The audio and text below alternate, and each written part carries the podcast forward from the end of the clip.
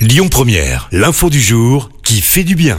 Vous le savez, il y a les déserts médicaux dans le pays, mais il y a également des déserts administratifs. Alors pour aider les habitants, une initiative a été lancée dans les Côtes d'Armor, un camping-car qui va à leur rencontre.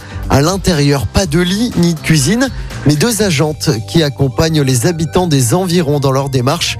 Un service public à quatre roues qui, depuis septembre dernier, traite près de 2000 dossiers. Les impôts, la CAF, Pôle emploi ou encore les problèmes de logement.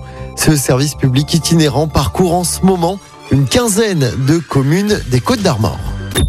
Écoutez votre radio Lyon Première en direct sur l'application Lyon Première, lyonpremière.fr et bien sûr à Lyon sur 90.2 FM et en DAB+.